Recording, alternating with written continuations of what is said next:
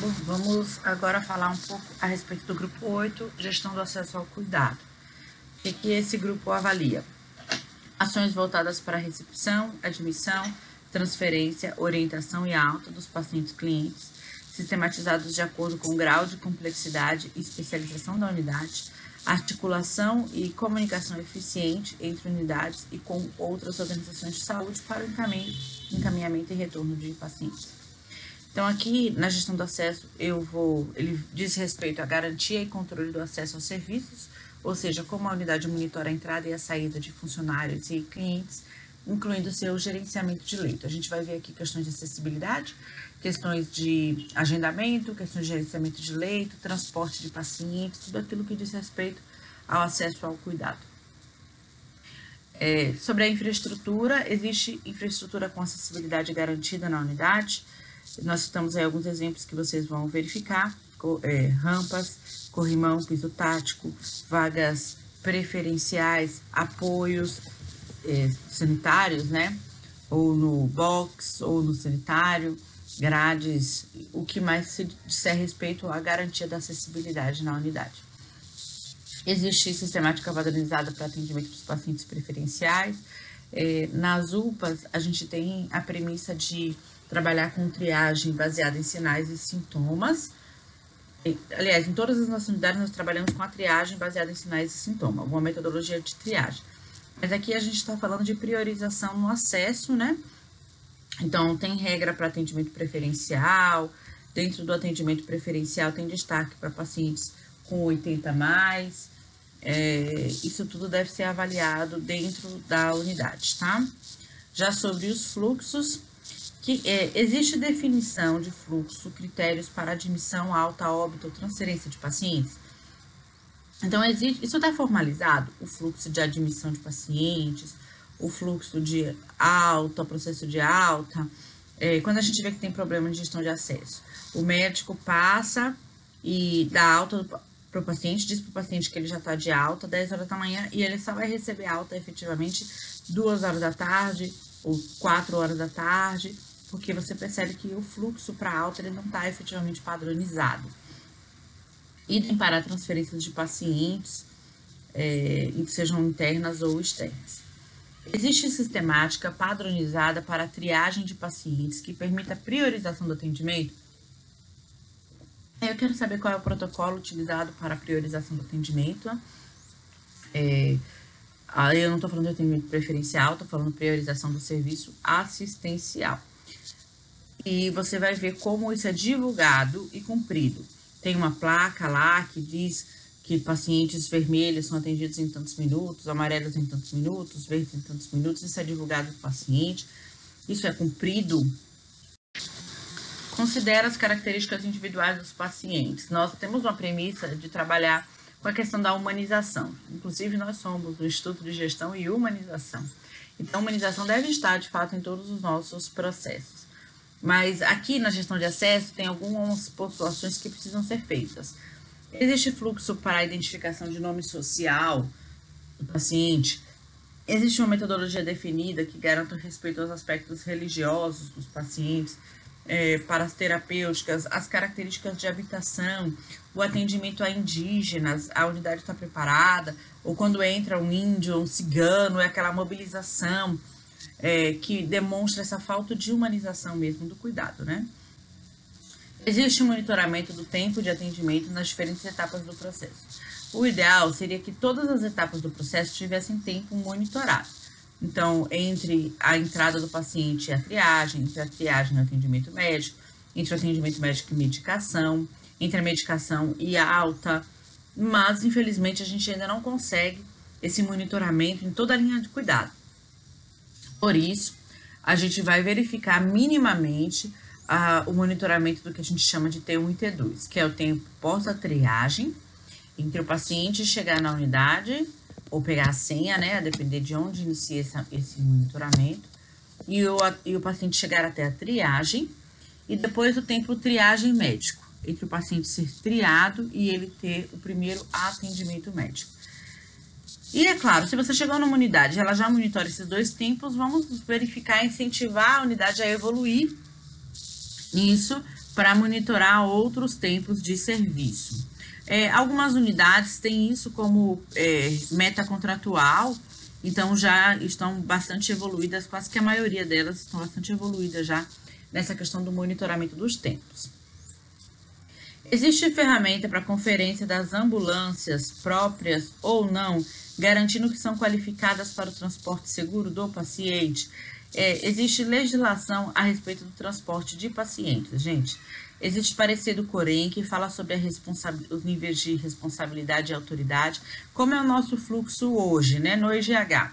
A responsabilidade pela remoção e transferência do paciente entre hospitais, ela vai seguir as diretrizes de um protocolo de transporte, que é recomendado que todas as unidades tenham. É, quem deve solicitar esse transporte, quem deve solicitar essa transferência, nessa movimentação, deve ser sempre o médico, seja ele plantonista, assistente, diarista, ele que vai solicitar. É, na sequência, a central de regulação, alguém vai lançar esse paciente para a rede, né? A central de regulação vai fazer o primeiro contato, vai fazer as tratativas, vai informar, liberar a regulação e aí nós vamos cuidar do processo operacional para transferência desse paciente. É, ao longo dessa cadeia, o paciente é nossa responsabilidade até que esteja sob novos cuidados, né? da nova unidade. Não é botou o paciente na ambulância e acabou o meu trabalho. É, existe aí toda uma cadeia assistencial que vai envolver, inclusive, o, o, deslocamento dos nossos próprios colaboradores, né? Até que aquele paciente receba o novo cuidado. A gente tem no nosso material complementar o parecer técnico do Corém sobre transporte de pacientes e você vai conseguir lá obter algum tipo de orientação pelos tipos de transporte, né? Nós temos hoje seis tipos de transporte de pacientes e como funcionam, como, é, como cada tipo de transporte ele é tratado, inclusive com definição das responsabilidades. Mas é importante, eu quero deixar claro que vocês observem as obrigatoriedades básicas, porque a gente não vai se voltar para ver essa questão do transporte em toda a sua cadeia, a gente não vai conseguir fazer isso. Então, a gente precisa ver a existência de protocolo, a conferência das ambulâncias. Você não vai, por exemplo, esperar chegar um paciente lá para ser transportado você não vai acompanhar o paciente no transporte, porque você vai comprometer todo o seu plano de auditoria. Mas o, a gente precisa validar toda essa cadeia, todo esse fluxo. Existe evidência, acordos ou procedimentos de um plano de contingência para atender situações de emergência? É, e aí a gente citou alguns exemplos de situação de emergência para a gestão do acesso, que seria quebra de elevador, é, quebra de corrimão, falta de corrimão, interdição de áreas, como é que é, a gestão do acesso é tratada, que tipo de contingências existem para essa prestação de serviço. Monitora os leitos e os serviços para disponibilização em tempo e condições adequadas para o paciente, como é a metodologia de monitoramento do leito. Então, algumas unidades elas utilizam o Rodel como uma ferramenta para saber se tem alguma previsão de alta. O plano terapêutico, hoje a maior indicação para trabalhar com gestão de leitos é sem dúvida o plano terapêutico. A gente já falou de plano terapêutico aqui e vai falar mais um pouquinho. A gente falou de plano terapêutico no capítulo de gestão do corpo clínico. Se tiver dúvidas, é só ir lá. É, a gente vai ter um treinamento específico sobre plano terapêutico também na plataforma e nos capítulos assistenciais. As séries também vai voltar um pouquinho nisso, porque é uma questão muito importante que nós devemos buscar em todas as nossas unidades. O plano terapêutico é um, um requisito fundamental para a gestão adequada dos serviços. Existe o monitoramento da taxa de ocupação e média de permanência. Esses são dois indicadores. Em alguns casos são indicadores contratuais, mas em todos os casos são indicadores estratégicos, 2GH. E a gente quer saber como funciona o monitoramento dessa ocupação e desse tempo de permanência nas unidades, dessa média de permanência nas unidades, porque isso compromete a gestão de acesso, de acesso né? Se você tem uma unidade superlotada, é, você vai ter dificuldades de, de admitir novos pacientes. E se você não monitora o tempo de permanência, você também vai perder eficiência tendo pacientes dentro da instituição por mais tempo do que o necessário, né? Quando as metas estabelecidas para esses indicadores que foram citados, elas não são alcançadas, existe plano de ação? É, esse plano de ação, ele é adequado? Ele faz análise de causa coerente? Ele traz mesmo as premissas do que é importante para a gestão de, dos leitos? Possui protocolos de transporte intra e extra hospitalar definido e gerenciado. Então, definido é o protocolo lá implantado, né? Todo mundo ciente, gerenciado é o protocolo com indicadores de tempo de transporte, eficiência é, do transporte, é, conformidade das ambulâncias, são alguns, mas tem vários outros exemplos que podem ser utilizados. Existe definição formal da rede de referência e contra-referência. É, a gente sabe que algumas unidades a gente não tem necessariamente contra-referência, unidades básicas, embora não, uma UPA, por exemplo, a gente poderia referenciar para uma UBS, algum tipo de prestação de serviço ou contra atendimento. Mas é preciso que isso fique claro, que as pessoas saibam qual é o tipo de serviço que é, é recebido ali e para onde elas serão encaminhadas em alguma outra necessidade. Contra referência a gente tem, né? Nos casos de regulação, é, em algumas unidades a gente já consegue ter uma definição da rede de referência, isso facilita muito, agiliza muito o nosso, as nossas transferências, nossas transferências, e isso é uma, uma coisa que nós devemos indicar, a atuação mesmo em buscar esse alinhamento com a regulação, com os hospitais, porque nós não podemos ficar com esses pacientes fora do nosso perfil dentro da casa e achar que a responsabilidade não é nossa, é da regulação, então tá tudo bem. Então, qual é a atuação mesmo? Nós vamos avaliar o monitoramento da interação com a central de regulação e com outras frentes que possam comprometer a regulação do nosso paciente, né? Registra nos prontuários e compartilha com pacientes e ou acompanhantes os encaminhamentos necessários à continuidade do tratamento. O registro de informações, de uma forma geral, ele vai ser sempre requerido, você vai ter é, perguntas na plataforma sobre o registro das informações em prontuário, e aí lá a gente precisa buscar evidências para verificar a conformidade desse, desse processo. E lá em gestão da informação, a gente também falou sobre isso, né? Vocês vão ver como é, esses grupos eles se interrelacionam de fato.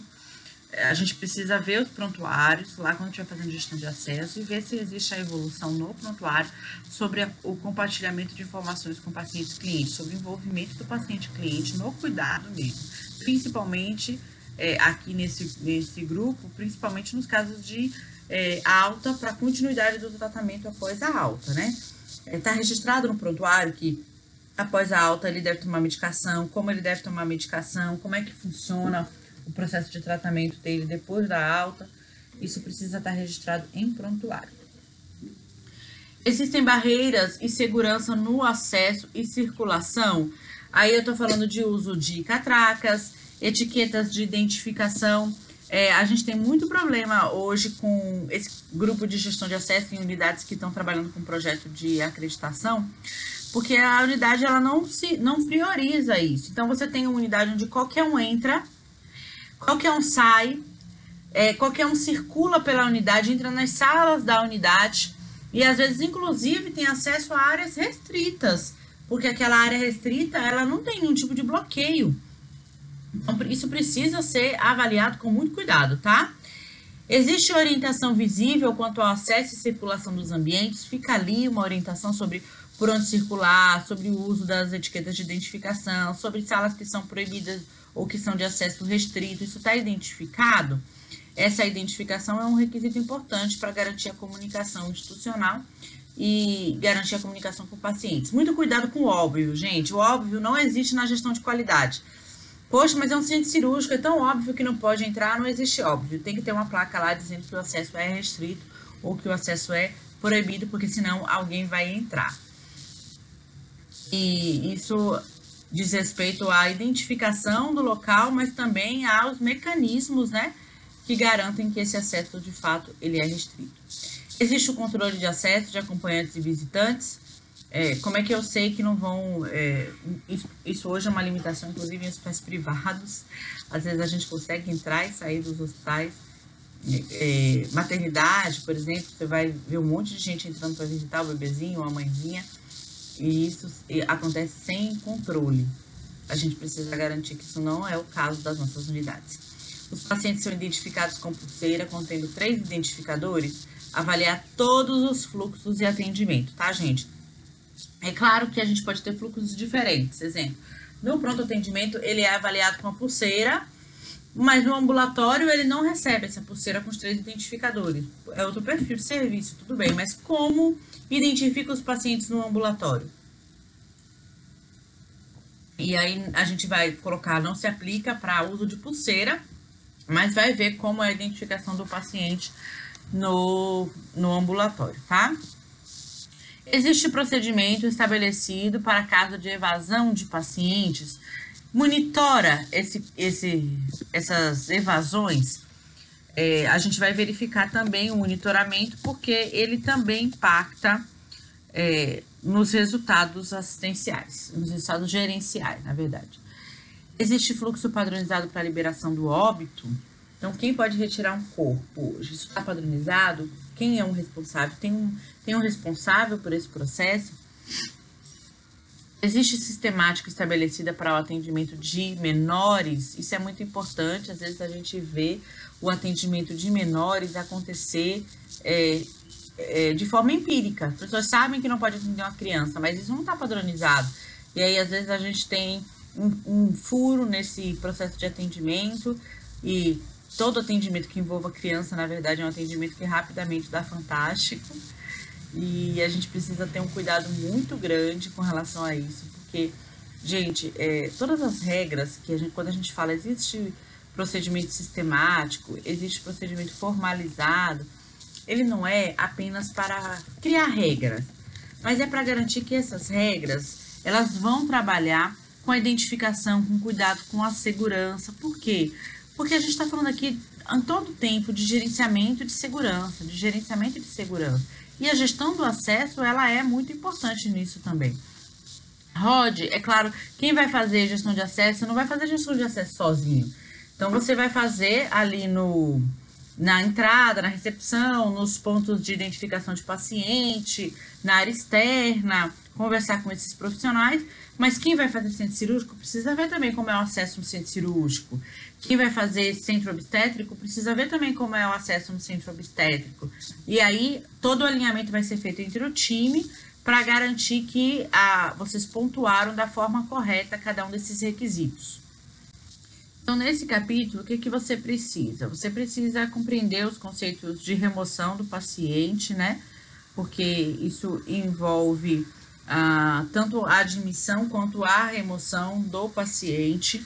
Você precisa entender os conceitos de admissão e alta de paciente e entender como é que é feito isso na unidade, como é que é feito o gerenciamento de leitos, é, como é que é feito o processo de transferência de, de paciente, é, como é que a gente garante continuidade do cuidado, como é que a gente garante identificação dos pacientes. É, existem várias sistemáticas, várias frentes, mas é, é importante que fique claro como isso impacta na prestação do serviço daquela unidade e na, na obtenção de um selo de qualidade. Espero que tenha ficado claro para vocês. Se tiverem dúvidas, podem compartilhar aqui e até a nossa próxima aula.